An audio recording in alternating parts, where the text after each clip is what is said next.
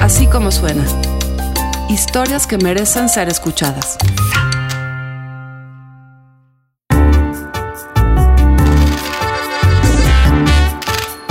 La central de abastos, ese monstruo que alimenta la Ciudad de México, tiene en su interior una joya única.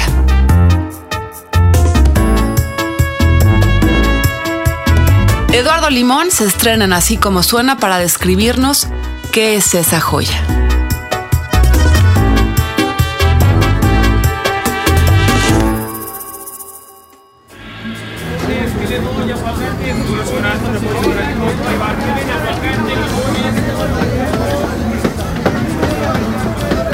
De caminar un trecho del inmenso eje principal de miles de metros dentro del que se encuentran distribuidas entre locales y bodegas de todo tipo, las más de 30.000 toneladas de todo lo que desde aquí se distribuye diariamente, me encuentro frente a un puesto robusto ubicado en una esquina de entre la que destaca un grupo de 20 guacales alineados de la forma común en que cualquier puesto de mercado los presentaría ante los clientes que recorren sus pasillos. Dentro de ellos hay todo lo que la temporada determina que deba haber si lo que deseo es fruta, como se dice en el argot del marchante, de la estación. Guayaba, mandarina, manzana, naranja, durazno, peras, uva. También tengo frente a mí un grupo nutrido de libros que, ocupando sobre todo los guacales ubicados a la izquierda, comparte espacio con las frutas, lanzando visualmente una composición que, aunque me resulta extraña o sorpresiva, en realidad no lo es tanto, pues en el local en el que me encuentro su convivencia es común duraznos criollos recargados sobre Rebelión en la Granja y la Isla de Coral. Uvas globos situadas dentro de sus bolsas de Aquilo sobre La Iliada y las nuevas aventuras de Robinson Crusoe. Naranja sin semilla que sirve de soporte a 24 horas en la vida de una mujer y cruzada en jeans. Gala de frutas redondas que convive en tramos con rectángulos de todos los tamaños. Me encuentro en la nave IJ, dentro de la zona de menudeo de este lugar, heredero del gran Tlanechicoloyan, el mercado que hace 600 años surtía Tenochtitlán, y tengo frente a mí una biblioteca habilitada desde el año 2014 dentro del puesto marcado con el número 73. Es la biblioteca Gregorio Samsa, a la que además de los libros que conviven con frutas, anuncia desde unos metros antes de llegar una pequeña manta que junto al nombre muestra el dibujo de un pequeño insecto, mezcla de escarabajo cruzado quizá con chapulín, leyendo. Ella es Verónica Tentle, comerciante, hermana menor de Gregorio, Carlos y Luis, todos dedicados a la venta menudista de fruta de temporada. Los Tentle, Verónica explica cómo surgió la idea de fundar una biblioteca al interior de la central de abastos, dentro del local que administran desde hace 10 años. La biblioteca empezó a raíz de que una clienta vino y nos sugirió la idea de leer, porque nosotros en nuestros ratos libres a veces tomamos un libro. Cuando ya dejamos de trabajar, que son como a las 4, 4 y media, que tenemos un momento de descanso, agarrar un libro y, leerlo. Entonces había ciertas veces que la señora pasaba y decía, hoy has leído este libro, hoy has leído el otro libro. Sí, sí. O sea, como que teníamos conocimiento de... Entonces, pues sí, de ahí surgió la idea de que la señora dijera, ¿por qué no poner un espacio aquí en la central de abastos para, para que todo el mundo pueda leer? ¿Lo fundaron hace cuánto tiempo? Hace tres años, casi. Va a ser tres años en noviembre. ¿Cuántos libros tenían al principio, más o menos? Alrededor de 300.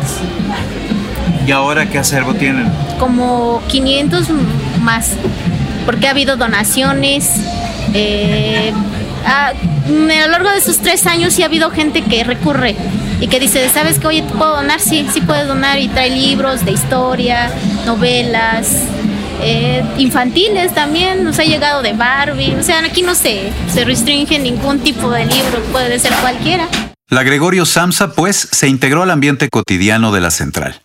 Una cotidianeidad que inicia todos los días entre las 5 y 6 de la mañana y que concluye hacia las 6 de la tarde de lunes a domingo, días entre los cuales los tentles se distribuyen el trabajo de atención a los clientes con el fin de otorgarse por lo menos un día libre entre sus actividades que desde 2014 incluyen prestar ante quien se manifieste interesado cualquiera de los más de 500 volúmenes que al día de hoy integran el acervo de la Gregorio Samsa.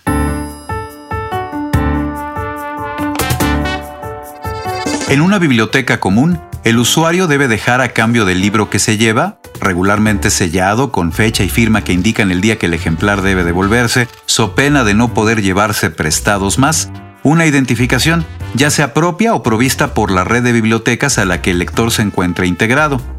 Una biblioteca convencional deja al lector esperando mientras de acuerdo a un intrincado sistema de archivo, un empleado busca al interior el libro solicitado.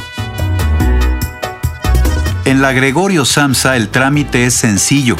Basta llegar al local 73 de la IJ y pedir la guía engargolada que, en 10 páginas, expone ante el lector los títulos que la biblioteca ofrece y cuyo acervo se encuentra mayoritariamente almacenado en la bodega propiedad de los Tentle de forma alfabética de acuerdo al título para que su búsqueda se lleve a cabo con facilidad. La guía de títulos que uno recibe para elegir el libro deseado también expone las reglas del préstamo, cuidar el libro en primerísimo lugar y no tardar más de 10 días en devolverlo, aunque no hay ningún problema si alguien solicita una prórroga. Aquí no hay firmas ni credenciales más allá de esta especie de código de honor. El inconveniente, en todo caso, llega cuando algún solicitante deja pasar semanas, o meses, incluso años antes de devolver el material que le fue prestado. Carlos Tentle lo toma con sabiduría. ¿Y siempre los regresan? No, tenemos como una lista de como unos 100 libros que no han regresado. sí, hay unos que sí, no, definitivamente no regresaron sí estamos hablando de una parte importante entonces del patrimonio de la biblioteca que ya se perdió, ¿no? Pues sí, yo creo que esperamos que los estén leyendo y que un día regresen. Para quienes sí regresan los libros, ¿qué valor específico tiene la biblioteca Gregorio Samsa? Ella es Imelda, quien atiende un local de nopales y comenta la dinámica de lectura que ha establecido con el lugar. Pues la verdad, cuando termino uno, voy por otro. Así, voy terminando uno y voy por otro. No sé cuántos libros lea, lea la semana o al menos sé. Termino uno y voy por otro y así lo voy haciendo. Por ejemplo, cuando voy transcurso a casa, lo voy leyendo en el transporte. Uh, fui hasta los bancos, lo estoy leyendo. Tengo un rato aquí de tiempo, lo estoy leyendo. Así me lo llevo por ratitos leyendo. A veces hasta va uno pensando cosas que no me saco mi libro, me pongo a leerlo y lo que voy leyendo lo voy imaginando, voy pensando, cosas así que luego nos van pasando. Laura Perea, quien le sabe a todo lo que tiene que ver con jitomate, cebolla, ajos, las verduras que vende al menudeo desde hace más de 10 años en la central, señala por qué se acerca frecuentemente a la Gregorio Samsa y a las lecturas que le ofrece el lugar. Me gustó porque sí es variada y además pues es gratis. Ay, es gratis. es lo que me encantó. y que, perdón, que tienen la confianza de decir, ¿sabes qué? Llévatelo, me lo regresas. Esa es la confianza. Para mí sí representa mucho porque en vez de estar leyendo mm, periodismo amarillo, amarillista, pues se agarran un buen libro. Eso es lo que representa para mí. Luis Tentle añade uno de los puntos que hacen desde su perspectiva que la biblioteca sea visitada tanto por locatarios como por clientes que llegan desde afuera a la central. Sí, pues más que nada, como de repente pues un libro cuesta, que le gusta? Unos 150 pesos, pero no todo el, no todo el mundo tiene la oportunidad de, de acceder a un libro así tan fácil como aquí porque aquí se les presta sin ningún costo, nada más dejan su nombre, se apuntan y ya se puede llevar el libro. O sea, nada más como se lo prestamos así, nada más para con un código de honor que, bueno, ahí se menciona en, el, en los términos que tienen ahí. Y ya así se lo pueden llevar tan fácil como es, para que no haya tanto que no quieran leer porque no porque está muy caro o algo así, pues ya aquí ya no tienen pretexto para que no lean. El nivel salarial de un empleado dentro de la central de abastos varía dependiendo del lugar en el que se labore, las obligaciones y la responsabilidad a cargo. Un bodeguero no propietario, el eslabón más débil de la cadena productiva, esto es, un sujeto que llega temprano, muy temprano, hacia las 4 o 5 de la mañana a la central de abastos, y dedica el día a coordinar el movimiento y la distribución de mercancía dentro de una bodega, ya sea de abarrotes o cremería, las que menos pagan, obtiene por día de trabajo unos 150 pesos. lo cual deja una ganancia semanal de 1.050 pesos, o en algunos casos, como máximo, 1.100 pesos. Los diableros, quienes llegan igual de temprano a la central y piden al locatario precisamente un diablito para ayudar a clientes que consumen medio mayoreo a transportar la mercancía hacia un auto o camioneta, gana al día, si le tupe y le tupe bien, cerca de 300 pesos. Si al trabajo se consagra, como prácticamente todos aquí durante 7 días a la semana, un diablero obtendrá un sueldo aproximado de 2.100 pesos semanales. El tendero no propietario de un local de mayoreo gana un poco más que eso tras una semana convencional en la que la jornada de trabajo abarca unas 12 horas diarias. Son 84 horas de labor semanal por cerca de 2.500 pesos. En la delegación Iztapalapa, demarcación dentro de la cual se encuentra enclavada la central de abastos, un cuarto cercano al lugar cobra por renta mensual entre 1.000 y 1.200 pesos. Un departamento pequeño, una recámara, 60 metros cuadrados, de 2.000 a 2.300 pesos mensuales. La palabra gratis aquí, como en otras muchas partes del país, reviste una particular importancia. ¿Cómo se llama usted? Ángela Rojas Rodríguez a sus órdenes. ¿Usted trabaja aquí? Así es. ¿Qué vende? Este, frutas y verduras, em, cebolla, jitomate, tomate, hierbas, todo lo que es hierbas, legumbres. ¿Cada cuánto va a la biblioteca? Mm, mm, más seguido van mis hijos, es el más seguido el que va mi hijo, el, el más chico, él, es, él casi cada 15 días va a la biblioteca a pedirle un libro a Goyo. De varios libros, le ha pedido varios libros, este, historia de México, leyendas. Se, le gusta más la historia. Le gusta mucho la historia, es lo que más se, se dedica a leer y las leyendas. ¿Qué edad tiene su hijo? 14 años. Una mañana, tras despertar de un sueño intranquilo, Gregorio Samsa se vio en su cama transformado en un monstruoso montón de uvas y guayabas. Fue el texto que un usuario de nombre Turnip Head escribió en el sitio reddit.com, primera página de la red, una comunidad cerrada con acceso solo a miembros con password habilitado, en dar cuenta de la existencia de la biblioteca a principios de diciembre de 2016. Al comentario le siguió otro del tipo ja ja ja, bastante apropiado para la central de abastos. El usuario Brian Ibarguingoitia, que no Ibargüengoitia, acotó, sí, normalmente son los libros que no les servían a sus dueños y por ello los querían tirar a la basura. Creo que en la central de abastos nos tienen en un concepto que pues sí somos que no leemos o, que no podemos leer o que no tenemos ese espacio. Entonces como que se les hizo novedad también, ¿no? A raíz de que vinieron aquí de seda y dijeron, oye, ¿podemos tomarle fotos a tu biblioteca? Sí, sí puedes. Entonces este, los difundieron a los medios de comunicación. Y los medios de comunicación pues sí se les hizo algo raro que Central de Abastos es una biblioteca o sea, como que, pues sí, es muy raro, ¿no? Que, porque le digo, no tienen un concepto como que pues no sabemos mucho, o sea, como que no, no tenemos esa, esas ideas de leer.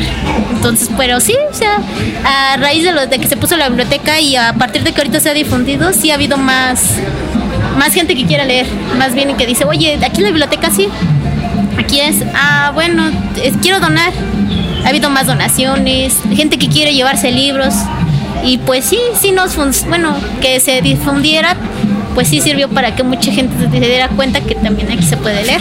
A decir de Carlos Tentle, independientemente de la satisfacción por prestar sin ninguna condición libros a cualquiera que se manifieste interesado, existe también otro ángulo relacionado directamente con el hecho de recibir donaciones. Aquí lo escuchamos, reflexionando junto con sus hermanos en pleno.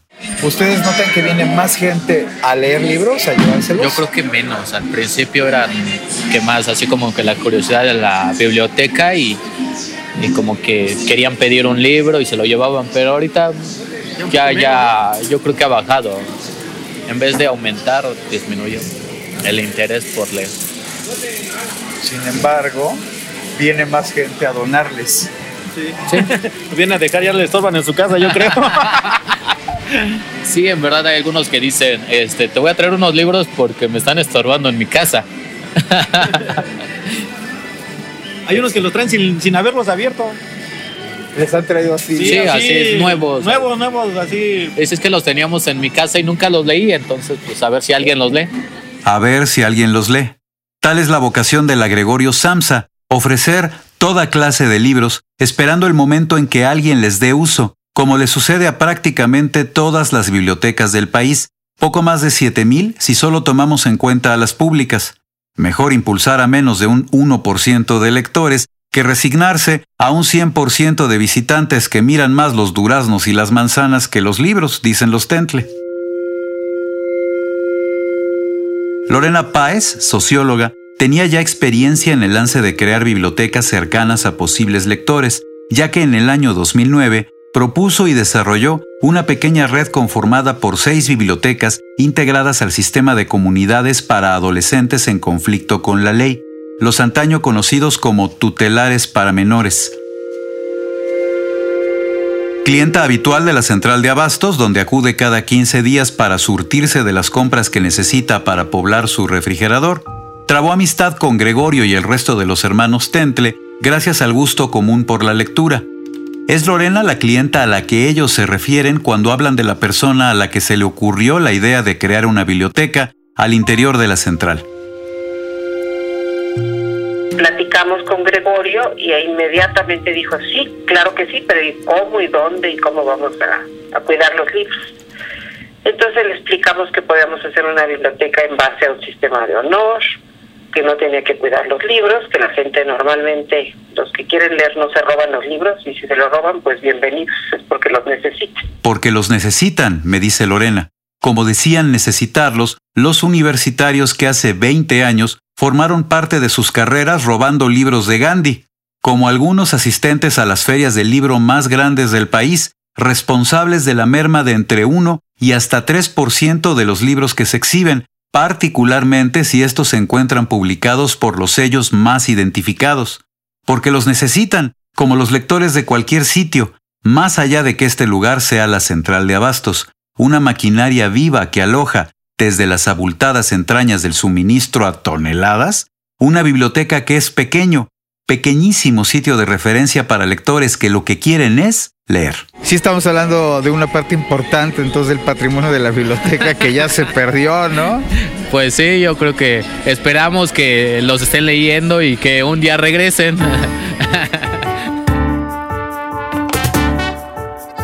Pregunto a Carlos mientras me despido, ¿y si no regresan nunca? Él me responde, bien, será que habrá querido leerlos alguien más.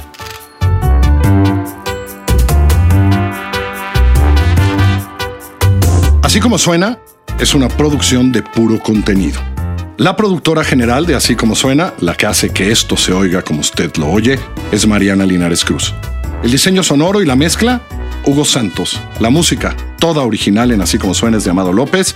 El sonido directo es de José Fernández Tanco. Así como suena, es un emprendimiento de puro contenido Sociedad Anónima, que somos María Scherer, Giselle Ibarra y yo.